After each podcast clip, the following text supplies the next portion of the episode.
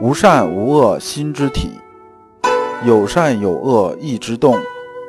知善知恶是良知，为善去恶是格物。各位同道，大家好，我是老刘刘长志。您现在在收听的是由老刘播讲的《传习录》通俗讲解。老刘说心学，带您领悟心学入世的智慧。各位同道，大家好。今天我们继续讲解《传习录》，今天的题目是“不思善，不思恶”，不是完空断灭。这个“不思善，不思恶”是放在一起的，那么“完空断灭”是放在一起的。对应《传习录》的章节是幺六幺上，幺六幺这一章呢，东西啊不是说特别多，但是要讲的东西比较多。那么呢，我们还是带着问题啊来听这一讲。这问题是不思善不思恶，是不是就毫无思虑？那么我们看《传习录》原文，还是啊《录圆净篇》，陆程啊来信说：“佛是于不思善不思恶时，认本来面目，与无辱随物而格之功不同。”那么这句啊，“佛是于不思善不思恶时，认本来面目。”这句话出自哪儿呢？这句话是出自《六祖坛经行有品篇》，意思是说呢，不刻意的向善避恶，在自然状态下认知本心。那么这里面是有个典故的，说当年呢，六祖慧能啊发足南行的时候啊，就是往南走啊，因为他拿了五祖这种衣钵嘛，就承接了衣钵。然后过大庾岭的时候啊，神秀的弟子啊就来追他，就是想把这衣钵抢回去嘛。大家觉着你这个不识字，你凭什么记禅宗的衣钵啊？对不对？想把东西抢回去。这里边有这么一个僧人叫慧明，慧明啊，俗姓陈，在啊进佛之前呢，就是说在当和尚之前呢，他是一个四品将军呐。这个人呢，你想行武出身呢，肯定是这个性子比较粗糙这么一个人。然后呢，体力啊、功力啊，这各方面啊，肯定比其他和尚要好一些。然后他就跑在前面。跑在前阵到大庾岭的时候啊，眼看就要追上这个慧能了。慧能呢就藏起来了，把衣钵扔到石头上面，然后呢自己啊躲到草里边。就是慧明到了之后啊，他就一看这衣钵在这儿呢，就大喜过望啊，把这个衣服啊和这个钵呀就拿起来，但是怎么提也提不起来，最后累得满头大汗呢。他就讲，他说：“行者行者，我为法来，不为衣来。”他知道啊，慧能啊是在旁边藏着呢。他喊呢，这慧能肯定能听见。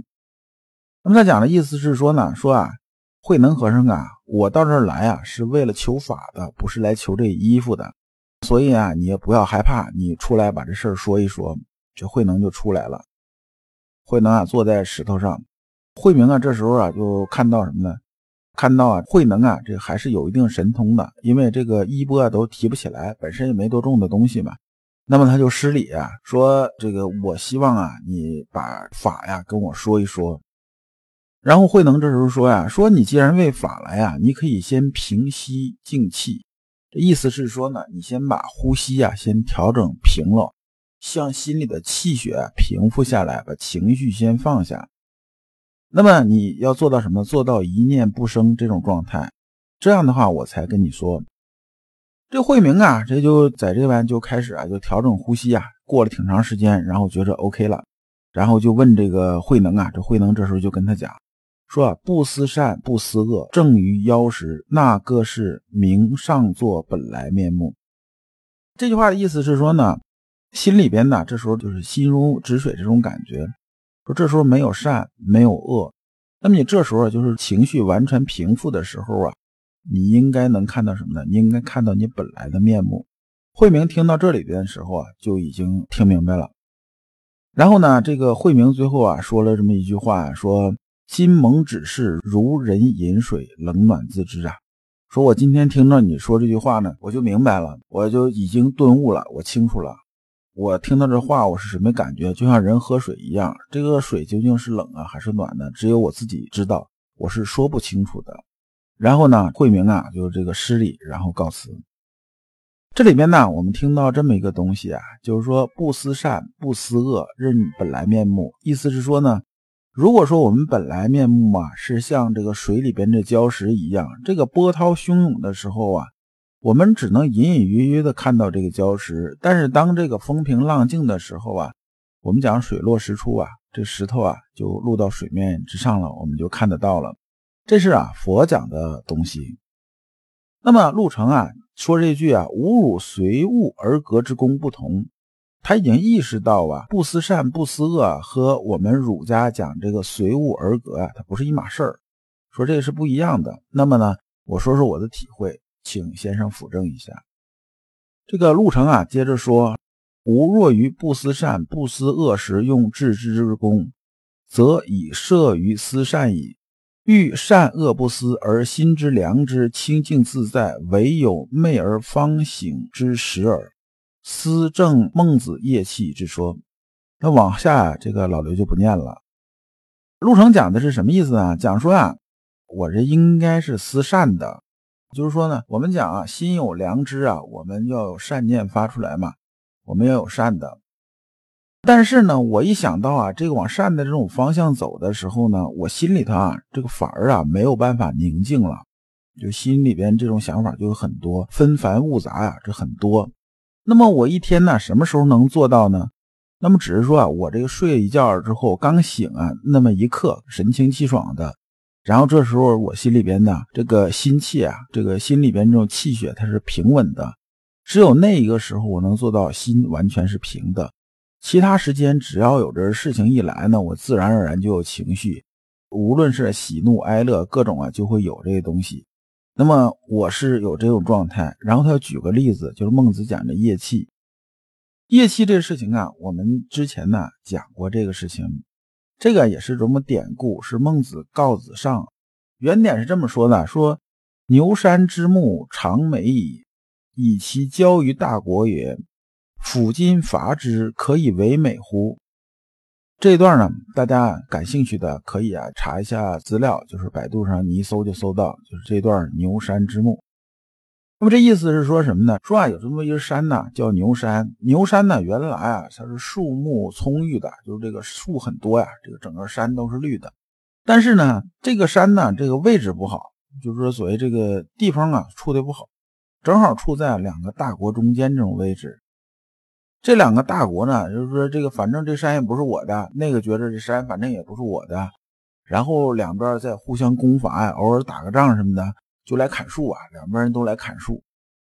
那么呢，这个牛山呢，它这下边这个树啊，砍了之后会不会再长呢？肯定还在长，还有小树苗。但是呢，这个树啊，长的速度是赶不上啊这砍的速度的。那么最后呢，这个牛山呢，就变成什么呢？变成光秃秃一片了。就算是啊有那个雨露啊有阳光啊有什么这些东西啊，但是呢它还是一个土山。那么隐身的意思是说呢，但凡人呐在我们身体里边会不会生发出啊这种良知之心呢？肯定是有的。这个气息呢是什么时候？就是晚上啊我们躺下睡觉的时候，我们讲这夜气就有良知之心呐，就这个良知啊在滋润呢我们这个整个身体。正气啊，就逐渐往上上升，就开始充盈。但是呢，当白天的时候吧，我们如果啊消耗的太厉害，就是白天这种砍伐呀，远远超过晚上这种生长的时候啊，这个人呢，他逐渐就开始往不正了走了。那么最后一句就是说，业气不足以存，则其为禽兽不远矣。说啊，我们长上的正气啊，远远赶不上消耗，那人呢，离禽兽就不远了。这么一个典故。那陆成接着说呀，说今诚欲求宁静，欲不宁静，欲念无声，则念欲生。那么这个听着就很矛盾，像绕口令一样。他讲的是这么个意思。陆成说呀，我是想追求心里边这种宁静，但是我越想追求这宁静呢，反而我心里头越不宁静。我越想把各种欲望压下去啊，就这个贪嗔好恶啊，越想把它压下去，反而这东西啊越被我关注，越是生出来。这时候呢。就是一种什么呢？就是这个妄念如惊雷啊，心猿意马这种状态。这个啊，对于我们修行来讲的话，也是常态。就是老刘啊，经常讲这么一个典故，就是说，我们心有恐惧的时候啊，你越是害怕，越是想啊，说，哎呀，我一定要克服恐惧，我要克服恐惧。你越是关注啊，这害怕的时候呢，你肯定啊动作越变形的，因为你会越紧张。反过来呢，你如果想呢，就是说啊，这东西我豁出去了，爱怎么着怎么着吧，可能啊你动作就不变形了，这害怕就会被你放下了。这是人呐心性的一个规律。那陆程接着说呀，先生啊，我如何能做到啊前念意念后念不生啊？